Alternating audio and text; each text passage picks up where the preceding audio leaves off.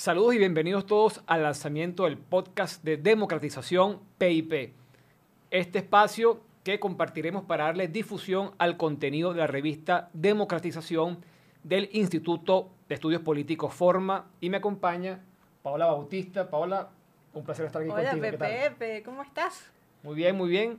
Eh, además, bueno, jefa absoluta No, de forma, de democratización. Jefa en ningún lado, ni, en, Este- ni en mi hogar. Pregúntale al señor alemán. Así que, así que un placer estar aquí contigo. Vamos a repasar la eh, más reciente edición de la revista, la número 16, que eh, trata el tema de las elecciones de Barinas, también de la negociación y de lo que viene de aquí en más, porque también hay un artículo sobre el Estado comunal y otro también sobre la situación de, Cuba, que también es muy interesante, del profesor eh, Armando Chaguaceda. Buenísimo, sí. Bueno, bienvenidos. Este es nuestro primer podcast. Como dijo Pepe, es un espacio para difundir eh, los artículos, los hallazgos, las claves que publicamos en nuestra revista que pueden encontrar en la página web de Forma, que es www.red-forma.com. Como lo dijo Pepe, eh, la edición número 16 está ya guindada en nuestra página web, está en inglés y está en español, de modo que, bueno, puede tener bastante alcance y el propósito de este espacio, como les dije, es un poco comentar eh, las ideas que salen en la revista y hacer un llamado a su lectura más profunda. Es decir, si ustedes cuando terminen de escuchar esta media hora de información corren a nuestra página web, bajan los artículos, se los leen y los comentan, nosotros hemos cumplido con nuestra labor. Así es. Eh, y podemos comenzar, eh, Paola, bueno, un, tema que es de actualidad y creo que eso también es algo que tiene la revista, que son temas que se abordan con profundidad, pero que tienen eh, mucho de actualidad. Y eh, en esta edición, como decía, nos metemos en el tema de Barinas, en el tema de las elecciones regionales en general, pero aquí vamos a abordar, visto que ha tenido dos partes, esta elección regional, 21 de noviembre y 9 de enero, lo ocurrido Tiene en una Barinas. secuela. Exactamente. Y ya tú en el artículo que publicabas en la edición hacías eh, una evaluación, identificabas las lecciones que dejaba la participación en este proceso el 21 de noviembre. Ahora sumemos lo ocurrido eh, el 9 de enero en esas lecciones que, que sacas tú como conclusión de lo que ha significado este proceso. Sí, bueno, hay como varios niveles de, de conclusiones, ¿no?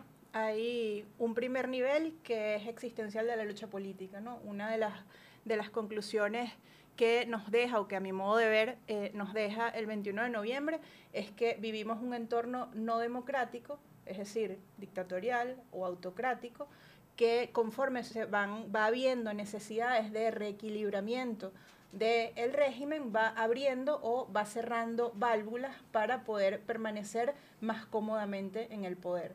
Entonces, en ese sentido, las elecciones del 21 de noviembre fueron unas elecciones con condiciones electorales muy, muy, muy mermadas, es decir, con baja competitividad, que en la que creo que el, el outcome ¿no? más sólido para la oposición fue el establecimiento de lo que Jorge Rodríguez viene hablando desde el año casi 2017-2018 de las oposiciones.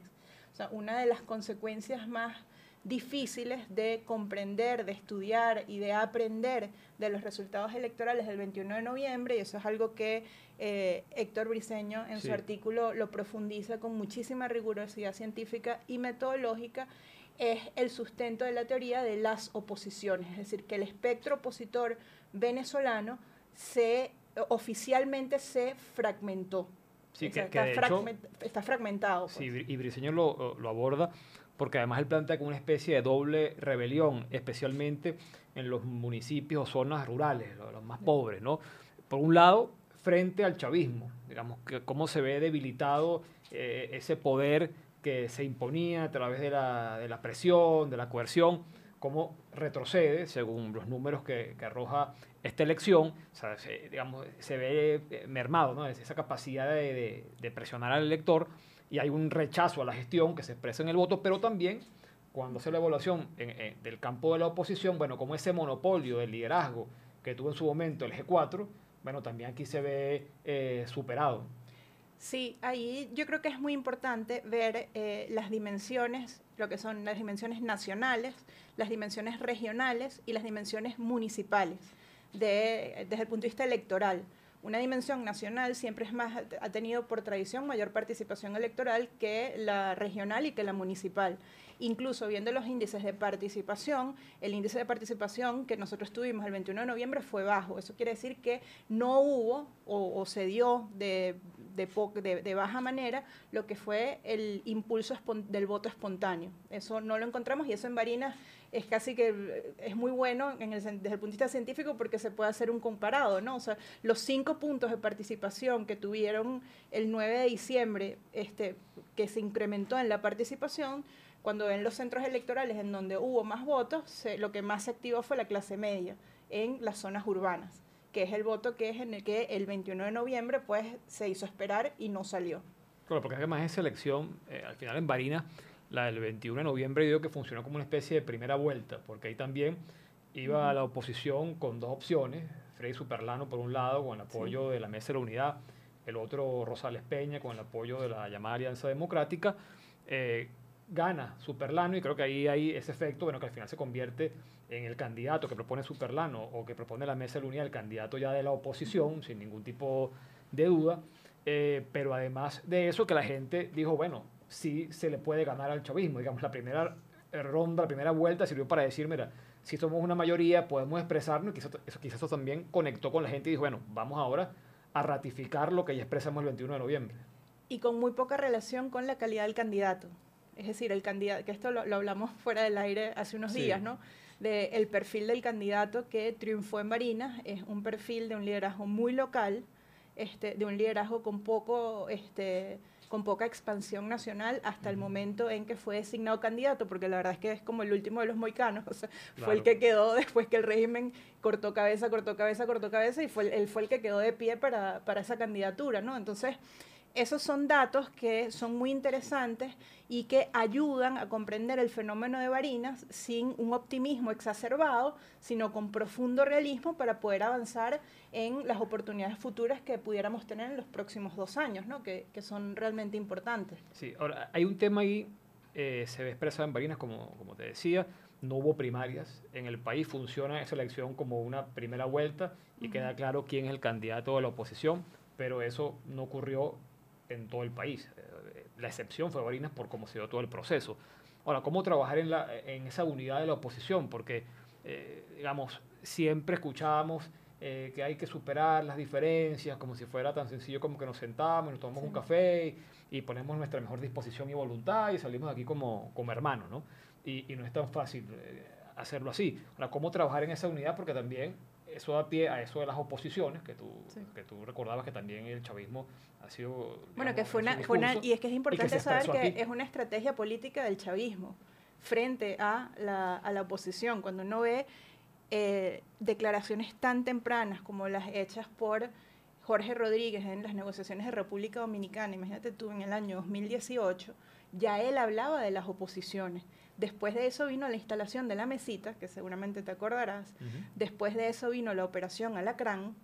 Después de eso vino, ah no, antes de la operación Alacrán vino lo que fue el, el disenso frente a las elecciones de 2017, que creó el caldo de cultivo para el surgimiento de nuevas fuerzas independientes, después vino la operación Alacrán y ha sido parte de toda una estrategia desde, el, desde la dictadura para consolidar la fragmentación de la oposición. ¿Qué quiero decir yo con esto? Un poco respaldar lo que tú estás diciendo, que no es tan sencillo como eh, construir puentes desde el voluntarismo y ponerse de acuerdo y ya, ¿no? Porque ha habido compra de conciencias, porque no es lo mismo que un partido político se divida porque hay un disenso frente al modo en que vamos a afrontar los desafíos de la realidad, a que haya un quiebre dentro de un partido político porque hubo la compra del voto, por ejemplo. Entonces son cosas distintas. ¿Y cómo se recoge eso? Porque lo cierto es que esa es la realidad y que si tú quieres enfrentar cualquier proceso electoral en el futuro con un mínimo de, opción de triunfo, tienes que ir con, unido lo, más posible. Al final, y, también fue lo curioso las elecciones eh, regionales, claro, uno ve la, la, gran foto, pero resulta que hay municipios donde ya esa unidad se dio, o, sea, o esas alianzas se dieron entre gente de la Mesa de la Unidad y gente de la Alianza Democrática, eh, y coincidieron y tenían un candidato, o había partidos de uno en una alianza con el otro. O sea, digamos, a ese nivel, que repito, se escapa de la visión nacional eh, y que va a, lo pequeño, bueno, se dieron mezcolanzas de todo tipo. Bueno, tú ahí has dado en el clavo, ¿no? Y lo que me parece es que hay una dimensión nacional en donde la identificación de esta realidad entre disenso y compra de conciencias es muy clara. Hay un liderazgo nacional en donde eso es muy claro. Pero a medida que uno va bajando las dimensiones de la acción política, es decir, a lo regional, a lo municipal e incluso a lo parroquial, es, es más distinto. Y por eso es muy importante que exista una verdadera organización y comunicación dentro de las organizaciones políticas, porque al final el que te puede decir este, la cualidad opositora de un actor político en un espacio parroquial, en un espacio municipal o en un espacio regional es el que hace política ahí no lo puede decir desde Caracas, es, es difícil que se defina, o no solamente difícil, es injusto que se defina. Entonces creo que la el primer antídoto para poder este, ver con claridad el, el, espectro político es tener organizaciones, partidos políticos fuertes, organizados, con muy buena comunicación dentro de la estructura, desde lo parroquial hasta lo nacional, que permite identificar y crear ese, ese rayado de cancha de quién es el opositor que efectivamente... ¿Y por qué es importante esto? Bueno, no, es un, no es un moralismo, es un asunto práctico, porque no queremos estafar al votante. Al final hay que ir a reconquistar al votante que expresa su voluntad en un entorno no democrático, poniéndose en riesgo, porque muchos de esos votantes al, es un acto de valentía expresar ese voto y que no pierda ese voto. Es decir, que ese voto que deposita en la urna para reconquistar la democracia sirva para eso y no para que el régimen se acomode con un actor político que no está sirviendo a los fines para los cuales fue electo. Entonces, por eso yo creo que es muy la clave está en la capacidad de organización que tengan los partidos políticos, fundamentalmente los del G4. ¿Y por qué los del G4? Bueno, porque cuando usted revisa los 24 estados de este país con sus estructuras nacionales, el G4 es el que tiene presencia en más, los más de 300 municipios a nivel nacional. Bueno, y de hecho, en cuanto a eh, resultados electorales, bueno, fue eh, dentro de los grupos de oposición quien sacó mayor número de, alcaldías y de, y de gobernaciones también, ¿no? lo, de, del G4. Ahora, lo cierto, es interesante lo que dices, Paula, porque se piensa mucho en la, en la unidad que hacer todos, ¿no? que forman parte de, de, la oposición, cómo construir ese espacio de consenso y todo aquello, pero tú señalas algo que es que quizá hay que comenzar desde cada uno, desde dentro, o sea, cada partido, de revisarse, de, de, examinarse y de tomar las medidas dentro del partido para luego yo ir y buscar la unidad con el otro, ¿no? Bueno, es que eh, eso es muy humano, no se da lo que no se tiene. O sea, es, difícil construir una unidad si tú estás en una condición de debilidad. Y por eso es muy importante el fortalecimiento de las estructuras partidistas, de las instituciones partidistas, para poder abrirse a una lucha que es descarnada y dura.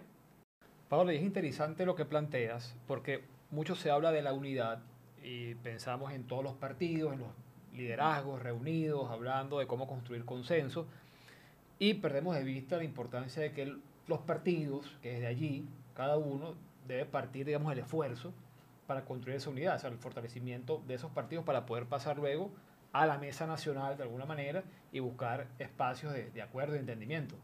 Sí, y la verdad es que uno, uno de los temas que es más importante cuando las autocracias se consolidan en el tiempo, que ya es el caso venezolano, digamos, la revolución chavista tiene más de 20 años en el poder y nosotros tenemos en nuestra última elección con rasgos de competitividad, fueron en el año 2015, eso ha hecho que se pierda un poco el mapa del el peso específico de cada fuerza política, ¿no? Porque cuando uno recuerda cómo era la dinámica de funcionamiento de la Mesa de la Unidad Democrática hasta el año 2015 en su reglamento, nosotros vemos que la fuerza política que tenía más fuerza, entendiendo más fuerzas, más votos, era la que podía tener más, eh, más peso en la toma de decisiones. Y eso tiene razón de ser en el concepto de representatividad.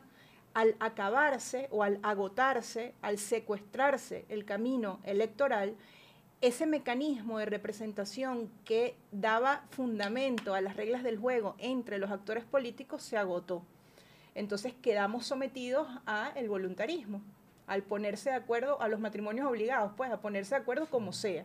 Y eso este, tiene también un límite, porque cuando eso, digamos, eso funciona cuando hay un liderazgo que es muy claro en un Estado, o en un municipio o en una parroquia. Pero cuando el liderazgo no está claro, cuando hay fragmentación de fuerzas, este, es mucho más difícil de establecer. Por eso el, primer paso, que es lo que tú dices de evaluarse, es la, es la construcción de una representación real. ¿Qué quiero decir yo con representación real? Bueno, que los partidos políticos efectivamente sean la voz de la gente, la construcción de ese espacio, para que dentro de ese espacio podamos construir un mecanismo para elegir o para seleccionar lo que van a ser los liderazgos que nos van a representar en los episodios que están por venir.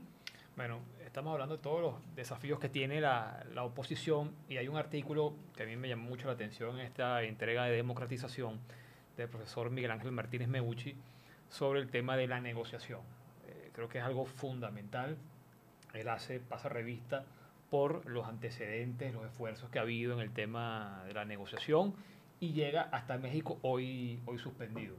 Eh, ahora, una oposición como la que estamos describiendo, eh, con divisiones, fragmentada, eh, enfrentada, y también exactamente eh, sufriendo la persecución, eh, puede sentarse a negociar con el chavismo y esperar que aquello arroje resultados, digamos, positivos, por ejemplo, en este caso, que se llegue a una elección competitiva o que baje la persecución, eh, y que haya, digamos, cierta renovación de los poderes atendiendo lo que establece la Constitución.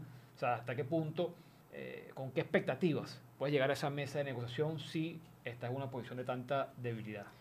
Bueno, ese artículo es muy bueno y la verdad es que yo no soy especialista en temas de negociación, más allá de, de, bueno, del trabajo de edición de la revista y los trabajos de Miguel Ángel, que son siempre extraordinarios y que es un tema que él ha venido estudiando desde la primera negociación que hubo este, que tiene su libro que se llama Apaciguamiento, que es, muy, muy bueno. Y una de las conclusiones, cuando uno termina de leer ese artículo, lo estábamos comentando justo antes de sentarnos acá, es que eh, pareciera que es un contexto político poco favorable a un, a un resultado que impulse una flexibilización de la dictadura. ¿Qué quiero decir con esto? Bueno, que es difícil que eso vaya para algún lado, ¿no? Es difícil porque pareciera que el régimen tiene una, logró una configuración de la oposición que nos hace débiles para enfrentar y, no tenemos mecanismos de presión, ¿no? Porque entre otras cosas, esto no lo dice Miguel Ángel en el artículo, lo digo yo, em, entre otras cosas a mí me parece, no sé si tú estás de acuerdo conmigo, que, que el régimen planteó que su negociación era la elección. O sea, al final él negoció el, el 21 de noviembre, renegoció el 9 de diciembre, este, el 9 de diciembre, el 9 de enero, ¿verdad? Perdón, el 9 de enero eh, en Barinas, eh, uno de los grandes beneficios de la decisión que el régimen tomó en Barinas es que eso es un amortiguador extraordinario para el informe de la Unión Europea. El informe de la Unión Europea tengo entendido que viene cargado de realidad, viene cargado de lo que fue una elección no competitiva. Pero bueno, teniendo los resultados del 9 de enero, no hay mejor amortiguador por una mala noticia como esa. Yo lo que veo allí eh, con el tema de, de la negociación, eh, y, te digo que no es una frase mía, me, me la comentaba un político evaluando todo el, el proceso, que me decía, para el chavismo lo importante es la negociación, es decir, que hay un proceso de negociación que puede extenderse hasta el infinito, como hemos visto en el pasado para la oposición. Y morir sin pena ni gloria. Y morir sin pena ni gloria, como los otros que, que han ocurrido en, el país. Pero para la oposición lo importante es el resultado. O sea, obviamente pasas por la negociación, pero como un medio para un fin, que es bueno alcanzar un resultado y traer al país, mira, tenemos esto, estos avances, en cambio, para el chavismo, que te sientes ya o no tenemos o no tenemos avance o no tenemos, avance, avance, y subir el costo de del inmovilismo de la dictadura en la mesa y aquí eso por un lado. Y lo otro, que te quiero eh, sumar para, para escuchar tu, tu, análisis, es que también el chavismo, y lo vemos con el, con el tema en su momento de la designación del CNE, y puede repetirse con el tema de la renovación del, del TCJ, bueno, puede también tener sus negociaciones paralelas. O sea, tú me estás exigiendo que yo vaya a México con los noruegos y asuma una serie de compromisos y te firme ahí, y no, de repente yo, mira, puedo entenderme con otros factores y doy algunas concesiones en ciertos espacios y así sigo avanzando. Actores, actores políticos que, que, me son más cómodos, por decirlo de algún modo. Sí, con los que eh, hay disposición a, entenderse ambas partes y ahí lo conversamos y, ahí, y así vamos avanzando a otro ritmo y después, bueno, tú tienes quien dice, bueno, fíjate, hay avances. Ahí está el CNE con dos rectores de, de la oposición y quizá el TCJ también incorpore algunos magistrados que sean claramente identificados como de la oposición. Entonces también e, ese tema de la negociación que no es tan, no es tan sencillo, donde el chavismo tiene, digamos, esa, esa posibilidad, esa capacidad de, de manipularlo según, según sus necesidades, ¿no? Bueno, eso es lo que yo le he llamado las negociaciones al detalle, ¿no? y, eh, y, es un mecanismo también para, eh, para darle rostro formal a lo que es la fragmentación de la oposición y para darle sustento narrativo a el discurso de las oposiciones. Jorge Rodríguez dice, tengo a una oposición sentada en México, tengo a una oposición sentada en Caracas este, para hablar de, no sé, los magistrados del Tribunal Supremo de Justicia, tengo a otra oposición sentada para hablar de otro tema que también nos interesa a nivel internacional. Entonces, claro, estas negociaciones al detalle, eh, la verdad es que, bueno, el tiempo dirá si efectivamente son un camino para avanzar hacia la democracia, pero de bote pronto, o sea, lo, que uno ve es que pareciera que eso no, no une fuerzas para poder tensar la relación de tal manera que el régimen se había obligado a hacer una verdadera concesión, ¿no? yo estoy buscando aquí una cita porque de este tema justamente habla Anne Applebaum en, en el libro, pero bueno, ahorita no, no, lo, no consigo la cita, pero una de las cosas que dice Anne Applebaum en el, en el último libro de ella, de, que se llama El ocaso de la democracia, es que ese es un recurso que se utilizó con muchísima fuerza en los países soviéticos entre el 45 y el 91. relata el caso de Polonia, relata el caso de la misma Alemania, relata, y refiere a Venezuela en la cita, a Venezuela y a, Irán. Y dice, bueno, se generan unos espacios de, de participación opositora que tienen un techo muy claro y es cuando no hay amenaza al poder central y eso sirve para... Eh, bueno, para tener un, un, relato de mayor apertura por parte de la dictadura que tiene todo el poder central. Ahí la pregunta clave para la acción política es ver si eso efectivamente contribuye o no contribuye con el proceso de liberación y ver qué rol tuvieron estas fuerzas políticas una vez que llegó la democracia. Es decir, estos partidos que fueron este, producto de concesiones, que existieron gracias a concesiones de la dictadura, una vez que llegó la democracia, ¿fueron líderes de la reconstrucción del país o no fueron? Bueno, en la Unión Soviética no lo fueron. No sé cómo va a ser aquí porque nosotros somos tropicales. Sí, claro.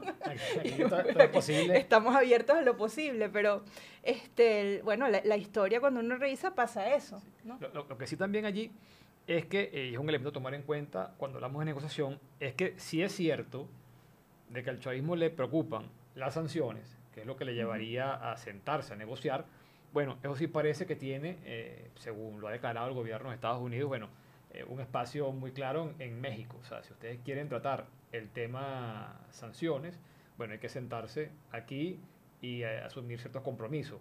No valdría nada más que te entiendas con algunos actores de la oposición y de algunas concesiones, según ellos han, han declarado. y quizá ese es un tema también a tomar en cuenta, que lo, señala Martínez Meucha, hasta qué punto los actores internacionales no solamente ya son eh, observadores, facilitadores, mediadores, garantes, sino que son parte de la negociación. Bueno, ahí entra la dimensión del problema venezolano. El, problema venezolano tiene una dimensión local, que es la que padecemos nosotros en el día a día acá en nuestro país, pero tiene una dimensión internacional en donde entra en juego cosas que son territorialmente tan lejanas como Rusia, por ejemplo, y su posición este, en Crimea, ¿no? Exactamente, recientemente, Ucrania, recientemente. Entonces, este, eh, esa es una realidad que entra dentro, es un juego político que es mucho más amplio que lo que nosotros podemos ver y que, bueno, nos ubica en la dimensión real de, todo el problema. Aquí conseguí la cita, que la quiero leer un momento. Este libro es muy chévere y es corto, es fácil de leer este, se llama El ocaso de la democracia y dice lo siguiente, entre 1945 y 1989, muchos de los partidos comunistas de Europa del Este permitieron a sus oponentes, partidos campesinos, pseudodemocristianos, en el caso de Polonia, un pequeño partido católico, desempeñar algún papel en el Estado, en unos, y aquí cita, parlamentos amañados o en la vida pública. Suena muy parecido, ¿verdad? Muy, muy parecido. En las últimas décadas ha habido muchos ejemplos, desde el Túnez de Ben Ali hasta Venezuela de Hugo Chávez, de estados unipartidistas de facto que controlaban instituciones estatales que limitaban la libertad de expresión pero en cambio permitían que existiera una, oposición simbólica siempre que dicha oposición no supusiera una amenaza real para el partido gobernante. Entonces, claro, la apertura de válvulas que tiene la dictadura en determinados episodios, como por ejemplo el 21 de noviembre o el 9 de enero, está orientada a el reequilibramiento y el rol de la oposición es intentar aprovechar esa apertura en la medida de lo posible pero sin optimismo exacerbado, es decir, sabiendo que el día que nosotros aprovechemos esa apertura para atentar realmente en contra del poder central, bueno, veremos toda la ira desatada de, quienes tienen el poder. Hay otro tema que está ahorita en agenda, eh, Paola, y que además define no solamente los meses por venir o este año, sino bastante más, creo yo, que es el tema del el referendo revocatorio y sobre todo, más que el referendo revocatorio, qué hacer en caso de que se decida descartar esa vía. Te adelanto que yo soy enemigo número uno del referendo revocatorio. Te leído, te leído. Desde su. Desde, la, figura misma ya me parece una cosa que es de loco. Eh, y me parece inviable ¿no? en este momento. Pero está bien, hemos visto el debate en las redes pro contra, creo que la mayoría contra, ¿no? tomando en cuenta los antecedentes, lo ocurrió en 2004, en 2016.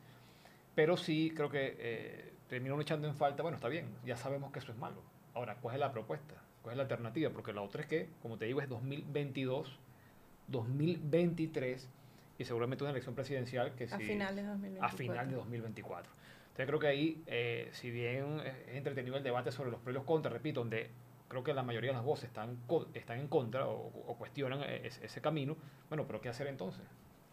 Sí, el tema del, del referéndum revocatorio es bastante complicado, me parece a mí, ante no solamente ante la opinión pública, sino uno como, como ciudadano y el sentido de urgencia que tenemos de, de, la necesidad de un cambio, porque la verdad es que todos nosotros, estoy segura, los que me escuchan, tú, yo, o sea, la vida en general, nosotros necesitamos que haya democracia en nuestro país y con sentido de urgencia, no porque nos falte la paciencia en la lucha política, sino porque cada día que pasa hay venezolanos que mueren, cada día que pasa hay empresas que quiebran, cada día que pasa hay una economía negra basada o asociada al crimen organizado que se consolida, cada día que pasa, digamos, el talante moral de nuestro país se va disminuyendo.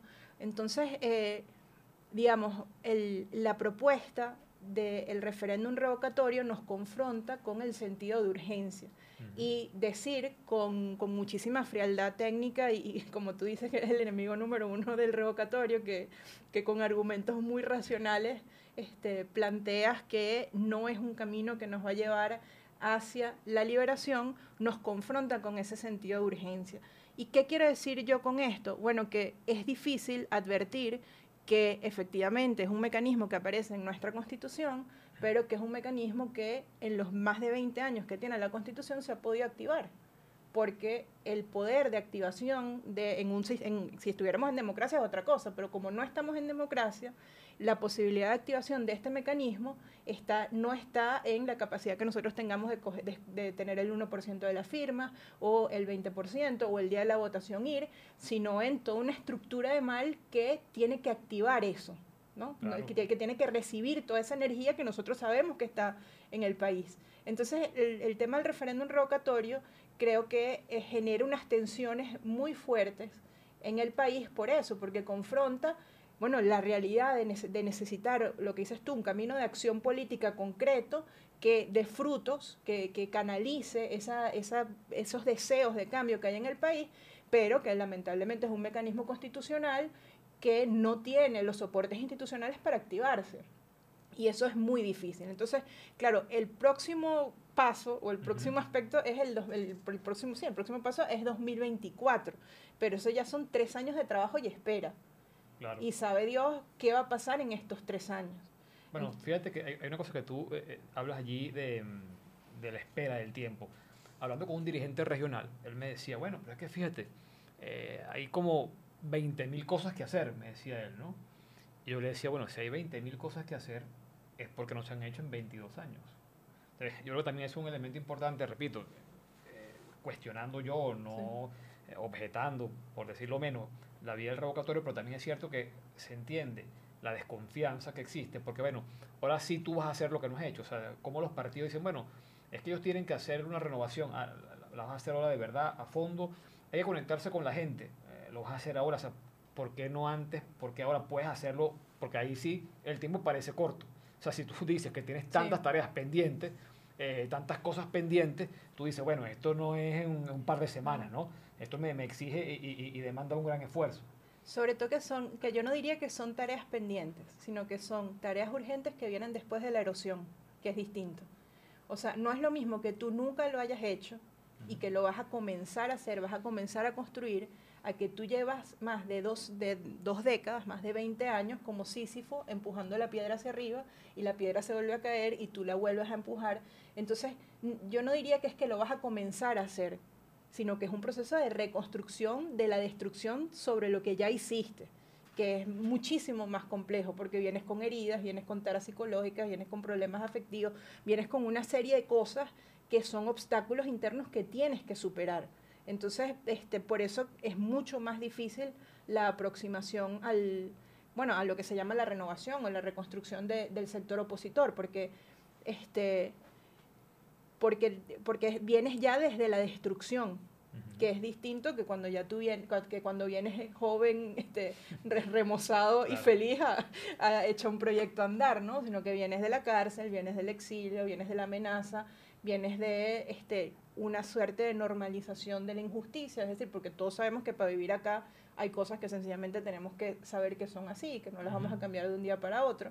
Entonces, los tres años, ciertamente, en un sentido son poco, pero en un sentido también son mucho. Entonces, yo sí creo que el, el itinerario, o el primer paso, no sé si el itinerario, pero el primer paso de reorganización es el trabajo interno dentro de los partidos políticos que va más allá del el tweet, que va más allá del post de Instagram, que va más allá del el macolleo interno, que va, que va más allá de todas estas cosas. Es visitar a tu dirigente, sentarte con él, hablar con él, preguntarle cómo está, preguntarle cómo se siente. Ahora te detengo ahí, Paula, porque ese es un tema, sobre todo, digamos, para el que está dentro del partido, que puede ser, bueno, apasionante, interesante, que te demanda, eh, debes incorporarte, asumirlo pero pensando en el país. Porque hay también quien siente que eso es, bueno, bajamos la Santa María, tenemos que arreglar aquí la casa que está, se está cayendo, y bueno, luego conversamos con ustedes eh, más adelante, pero tenemos que nosotros primero acomodar eh, nuestra casa, ¿no? que tenemos un gran problema allí. Creo que esa también es una preocupación que uno ve, bueno, cómo tú eh, te encargas de los problemas internos, sí, pero no pierdes la conexión con la gente o no lanzas una política a la calle que la gente se sienta eh, involucrada, tomada en cuenta, que pueda ser partícipe de aquello y no simplemente un espectador, porque en realidad eh, militantes de partidos son pocos en el país, la mayoría son personas independientes, que no tienen vinculación con partidos, así luego voten por un partido u otro, por un candidato u otro. Entonces, bueno, ¿cómo hacer para ese equilibrio de sí, el trabajo interno que es fundamental, pero también, bueno, ¿qué le digo yo a la sociedad toda? Que puede decir, bueno, que también me siento involucrado y soy tomado en cuenta. Bueno, es que el trabajo interno es un llamado a la acción externa. O sea, no es entrópico, es crecimiento interno para darse al país y para trabajar. Y creo que ahí lo que nosotros vimos el 21 de noviembre, sobre todo en aquellos municipios o en sobre todo yo creo que el, el, estado que electoralmente es más eh, referencia para el país es el estado Zulia, en donde vimos una una unidad apalancada en dos fuerzas, fundamentalmente en dos fuerzas políticas del G4, que fueron Un Nuevo Tiempo y Primero Justicia, en donde hubo testigos en todas las mesas, en donde hubo este, cooperación con la sociedad civil en todos los centros electorales y donde se logró construir un, un ambiente tanto de llamado al voto como de defensa del voto. De hecho, los únicos fallecidos de la jornada electoral están en el estado Zulia, en un centro del municipio de San Francisco. Entonces, eh, creo que el, el, llamado al fortalecimiento de las estructuras partidistas, fundamentalmente del G4, no, no es un llamado entrópico a encerrarse en sí mismo, no, es un llamado porque el fortalecimiento es darse justamente al país, darse en labor social en los municipios, darse en acompañamiento a los que más sufren en todos los estados, y esa es la forma de fortalecerse y, cre y crecer. Lo que pasa es que, bueno, para el, para el que trabaja en partido político, sabe que la única forma de estimular a que eso ocurra es con acompañamiento profundamente humano. Sí, creo que ahí el, el desafío es darle eh, fuerza a ese discurso para que sea atractivo, porque claro, el otro... Y mostrarlo. Pues, es que la, que la gente lo vea, ¿sabes? Yo una de las cosas que más me, que, que me impresiona cuando, cuando uno visita las regiones y conoce a la gente es la cantidad de testimonios y de historias preciosas que hay a lo largo y ancho de este país, de gente que se sacrifica, que lucha, calladito, ¿no? Porque no tienen miles de followers, porque con, con lo mínimo y que es una cosa absolutamente conmovedora. Yo siempre tengo en la cabeza escribir un artículo que se llamara Si nos vieran, que tiene nombre bolero, pero, pero efectivamente es así. O sea, si uno viera el esfuerzo de, no sé, un adeco en un caserío en el fondo del estado Sucre, o de un justiciero en un pueblito del estado Aragua o de un militante de un nuevo tiempo en el estado Anzuategui o de voluntad popular en el estado Bolívar. No sé, realmente se vería que, digamos, las estructuras partidistas son muchísimo más que los liderazgos que son visibles en el manipulado pequeñísimo y súper circunscrito espacio público al que todos tenemos acceso. Bueno, Paola, hemos revisado la, edición número 16 de democratización y hemos también incorporado una serie de elementos eh, en esta conversación. Quedan algunas cosas eh, todavía que no, que no abordamos. El Estado comunal, por ejemplo, es también tocado con un tema eh, clave y que se va a desarrollar seguramente en el Parlamento de mayoría chavista, con algunas leyes que ya vienen trabajando, así como hablábamos ya de la renovación del Tribunal Supremo de Justicia también, el tema del Estado comunal y el poder comunal está siendo desarrollado y será un desafío seguramente para las nuevas autoridades que resultaron electas el 21 de noviembre y también el 9 de enero, por supuesto en la figura de, Garrido en, el Estado Barinas. Eh, pero te pediría, bueno, un cierre visto esta, esta edición, los temas que se abordaron allí y el desafío de quién más. Ya, ya lo veníamos asomando para la propia clase política con el tema revocatorio, elecciones presidenciales, pero bueno, eh, queda mucho por, por, hacer y por decir en estos tiempos, pero también hablamos de tiempo, pero eh, que al final se, se, va cortando, porque también tienes, tienes, que tener una respuesta inmediata, para las cosas que están pasando, ¿no? Sí.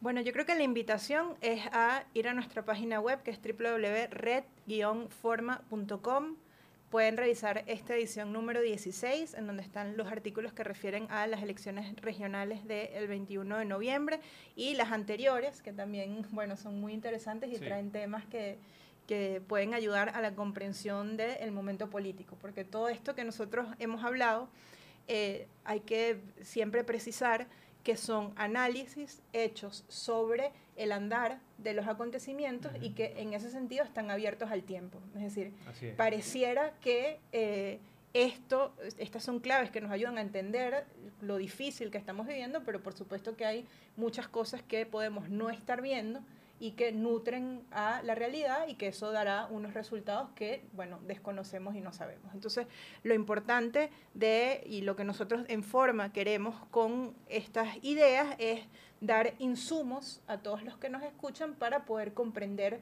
mejor la realidad que vivimos. En el caso electoral o en, el trabajo político, yo creo que ha sido un signo de madurez que no haya respuestas eh, inmediatas a lo que estamos viviendo, sino que se ve que los principales actores políticos, instituciones políticas del país, están en un proceso de valoración de lo que se está viviendo para poder plantear, o eso esperaría, o sería, estaría muy bien que, que ocurriera, plantearnos una, una ruta eh, que todos podamos transitar en unidad, construir una unidad verdadera que, que desafíe, que rete a la dictadura y que efectivamente abra caminos hacia una democratización, como el nombre de nuestra revista, y no a un escenario que este, es muy difícil de comprender, que es un escenario gris en donde hay apariencia de flexibilización, pero en la realidad lo que hay es una consolidación de la dictadura.